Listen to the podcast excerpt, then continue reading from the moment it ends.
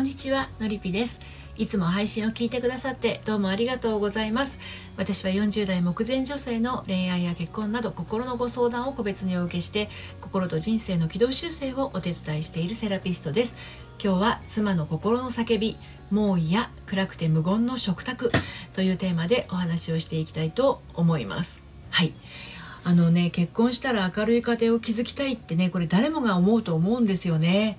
うん。でもうちはそうじゃないみんな黙って顔も上げず無表情でご飯を食べているんですとなんでこうなんだろうっていうご相談者様いらっしゃいました。うん、これはお一人でだけではなくてねもう結構意外と結婚してらっしゃるあの奥様ではあの多いお悩みだったりするんですけれどはい今日はですね「つまんないなこんな食事時間は」となっているあなたへのメッセージになります。ね、これはあの先ほどお話した通り誰もが望むことそれは結婚したら明るい家庭を築きたいっていうことありますよね。あのー、これで皆さんおっしゃってますよね明るい家庭を築きたいって芸能人の結婚会見でも必ず出てくるセリフなんじゃないかなって思うんですね。それなのになのになのにはいこんな風におっしゃるご相談者様が後を絶ちません。はい我が家は本当に暗いんです。みんなあんまり喋らない。食卓もだんまり。みんな黙々とご飯を食べてさっさと自分の部屋に。うん。こんな風だとですね妻はこんな風に思うんですよ。みんなの健康や栄養のことを考えてね献立を考えて時間をかけてご飯を作っても誰も美味しいねの一言も言ってくれない。私って何なんだろう。え？うん。あの妻が欲しいものは何でしょう？ただ家族みんなで美味しいねって言い合ってね食卓を囲みたいだけなのに。それって贅沢なことなの？ね。あなたどう思いますでしょうか？はい。ということで今日も3つに分けてお話をしていこうと思います。1つ目暗い食卓を覆したい妻の真意。そして2つ目喋れば安心なの？そして3つ目暗い食卓を明るくする方法。はいこんな感じで進めていこうと思います。そして今日の内容は私の公式サイトのコラムでも綴っていますので読んでみたいなというあなたは、えー、スタンド FM 概要欄のリンクからあの読んでみてください。では1つ目の暗い食卓を覆したい妻の真意。はいこちらについてお話を進めて入っていこうと思います。はい確かにね毎日の食事の時間が暗くて無言でいただきますもね。ごちそうさまもないようだったら。うん。あの私だったらブチ切れますね。はい。あの家族の栄養とかねお好みなんてもう考えないと思います。自分の好きなものだけを作って自分の分だけ作って食べるかもしれません。私だったらね。うん、でねあのもしこういう対処をするんだとしたらですねなぜそうするのかをね感じてみるといいと思います。はい、どういうことかっていうと私の場合で言えばですねあの仮にこういう食卓だったら先ほど言いましたけど私だったらブチ切れますって言いましたよね。家族の栄養とかお好みなんで考えませんって言いましたよね。はい。私の場合で言うとこのブチ切れるっていうのは誰に対してなのか。はい。そして家族の栄養とかお好みなんて考えないって言いましたけどこれなんでそれ考えてたのってうん、いうことを考えてみる。それから自分の好きなものだけを作る。言いましたけどね。それの意図は何だろう？はい。そして最後自分の分だけ作る。その本音はっていうところをこれ紐解いてみるとですね面白いことがわかるんですね。うん、でじゃあちょっと順番に見ていきますとブチギレる。何に対して？これはですねもちろん感謝の気持ちも感じていないであろう家族に。ですよね。はい、で2つ目の家族の栄養とかお好みなんて考えない。ね、こういうふうになんで考えなんでそれ考えてたのって言ったらですねもちろんあの家族が健康で暮らせるように家族の栄養とかお好みを考えてたわけですよね。はい、でそして自分の好きなものだけ作るその意図はなんですけどあのみんなの食べたいものを考えてたのに分かってもらえない、はい、そして最後に自分の分だけ作るその本音は？これはですね自分のことは自分でしろっていうこと。これつまり私の大切さに気づけっていうことですね。はい。面白いでしょ？どういうことかっていうと自分のことを分かってもらえていない気づいてもらえていないつまり私のことを大切に扱ってくれていないっていうことに怒ってるんですよ。私の場合ですよ、うん、だけどねだけどですよ。自分のことを大切に扱っていないのは家族じゃなくて自分なんですよっていうことが言いたいんですよ今日は。はい。まだちょっとちんぷんかんぷんかもしれませんので、お話進めていきます。2つ目の喋れば安心なのっていうことについて進めていきますけれどね。あの、ご飯をね、あの、健康面とか栄養面を考えたりして作るわけじゃないですか。でも家族はそんなのお構いなしにまるでこう餌でもかき込むかのように黙って食べて黙って去っていくわけですよね。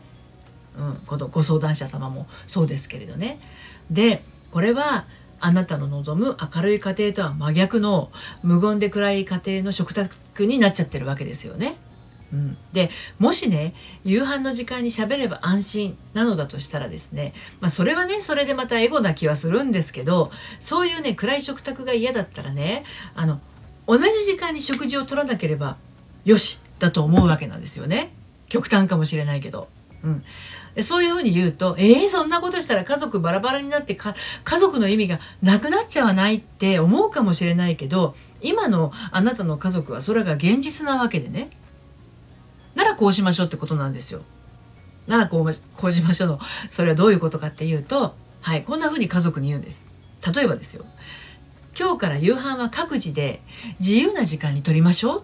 ね、いつもみんな無言で食べているしこちらは栄養面や味付けも毎日考えて作ってるんだけどそれがみんなの好みかどうかもわからないしそれなら各自で好きな時に好きなものを食べた方がお互いハッピーじゃないかなっって思うので以上。はい、で私がさっきねあのお伝えした例で言えば私のやっていることに対する家族の無関心も悲しいと思ったし私の誠意に対するね家族からの感謝が感じられないことも腹立たしかったしそれが自分にとって大切にしていることだったんだなって思ったんですよね。実際今の私の家庭がそういう家庭ってわけじゃないんですけれど、まあ、仮にそういう状態だったらっていうことを前提に顧みてみるとそういうふうに思うわけなんですよね。うん、だけどねあの家族はそうじゃないかもしれないんですよね残念ながら。うん、食事が出てくるのは当たり前妻が献立を考えるのは当たり前栄養を考慮したメニューなのは当たり前って思っちゃってる可能性大だからあなたが悲しい気持ちを感じてるなんて全然気づいてないかもしれないんですよ。だからこれ気づいてないんだとしたらね教えてあげないといけないですね。うん。あのもしさっきのあれねあなたの家庭でこう家族に通達したとしたらどうなると思いますか？さっきのっていうのは繰り返すと今日から夕飯は各自で自由な時間にとりましょう。いつもみんな無言で食べているしこちらは栄養面や味付けも毎日考えて作ってるんだけどそれがみんなのお好みかどうかもわからないしみんな何も言わないからね、うん、それなら各自で好きな時に好きなものを食べた方がお互いハッピーじゃないかなって思うので以上。きっと家族はねこんな風に言ってくると思うんですよ。な何があったの？何か起こってる？どどうしたの？急にいやいや待って待ってと。うん。もしね、こういう質問が家族から出てくるんだとしたらですね、あなたの望んでいる会話のある家庭まであと一歩だと思います。はい。で、最後に今日、配信の最後にね、暗い食卓を明るくする方法についてお話をして締めくくっていこうと思うんですけれど、あの、それはね、あなたの作り笑顔じゃないんです。あの、あ暗い食卓を明るくするにはですね心からの笑いがね大事なんですよ。うん、であんな風に先ほどの通達をしたらですね家族が分裂しちゃうよって思ったあなた真面目すぎます。うん、何があったの？何か起こってる？どうしたの？急に。いやいや待って待ってって家族が言ってきたらこれ大チャンスなんですからね。うん、こんな風に言い返せるじゃないですか。だってあんまり夕飯の時間が暗いんだもん。みんな私のことをファミレスのシェフだと思ってない？ファミレスだって注文は必要だよね？うちの場合は注文すれば黙って出て出てくるどころか注文からこっちは考えてるの。すごくない？あったかいご飯が黙って出てきてみんなは黙って食べて黙って去っていくの。私は美味しいともまずいとも言われないまま汚れたお皿を一人で洗ってるんだもの。虚しいわ。せめて今日も美味しかったとか今日こんなことがあってさなんて会話しながら食べたいなって思っていたけどちょっとねもう無理そうだから諦めたの。って言ってやって。ちょっと長いけどね。うん。だけど笑って相手が返せるような感じで心の内側を語れるのって家族だからこそでしょ、うん、ちなみにねあの私のうちはですね夕飯の時なるべくテレビはつけません。今日あったこととかねこれから行く予定している旅行のこととか友達のこととか子供たちのこととか両親のこととか季節柄のイベントのことなどこれをねゆっくり話しながらご飯を食べてあの食器は私が洗うんですけどね。あの旦那さんが食器は拭いてしまうんですよ。うん、でそれでもですね最初からこうだったわけじゃないですよ。うち再婚なんですけどあの最初の結婚はあの元旦那さんはあのいつも午前0時を回ってから帰ってきてたので夕飯うちで食べなかったんですけどね今この再婚している旦那さんは初婚の旦那さんですけれどもね、あの結婚した当初はね最初の頃はテレビがついていてまあ会話がない状態だったりとか食器洗いから拭くのまで私がやっていて、まあ、なんかこうリビングで寝転んでいるくつろぎモードの旦那さんを恨めしく思ったりしていたこともありますがこれ違うよなって感じたことは口に出しつつ笑いも入れつつ今のスタイルに落ち着いてるんですね。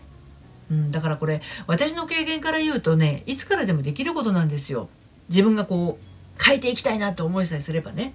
うん、で結論としては無言で暗い食卓っていうのは楽しくて明るい食卓に転換できますよっていうのを今日はお伝えしたかったということなんですね。はい、で今日は妻の心の叫び「もう嫌暗くて無言の食卓」というテーマでお話をしてきました。なんとか我が家も改善したいなできるかなとまあ、ちょっとこの配信を聞いてもね不安を感じているあなたはね一度お話をお聞かせください、えー、ご相談はこの配信の概要欄から、えー、受付をしております。はい。スタンド FM のね配信の概要欄から受付をしております。そしてですね、えー、毎週金曜日にはメルマガを発行してるんですけれども、えっと悩みで心がよどんでしまったアラフォー女性のハートがみるみる透明度をアップして悩みを突破していく秘密をお届けしています。こちらのメルマガバックナンバーが読めないので気になったらこちらもスタンド FM の配信の概要欄から、えー、登録してみてください。ということで今日も最後までお聴きくださってありがとうございました。それではまた、さようなら。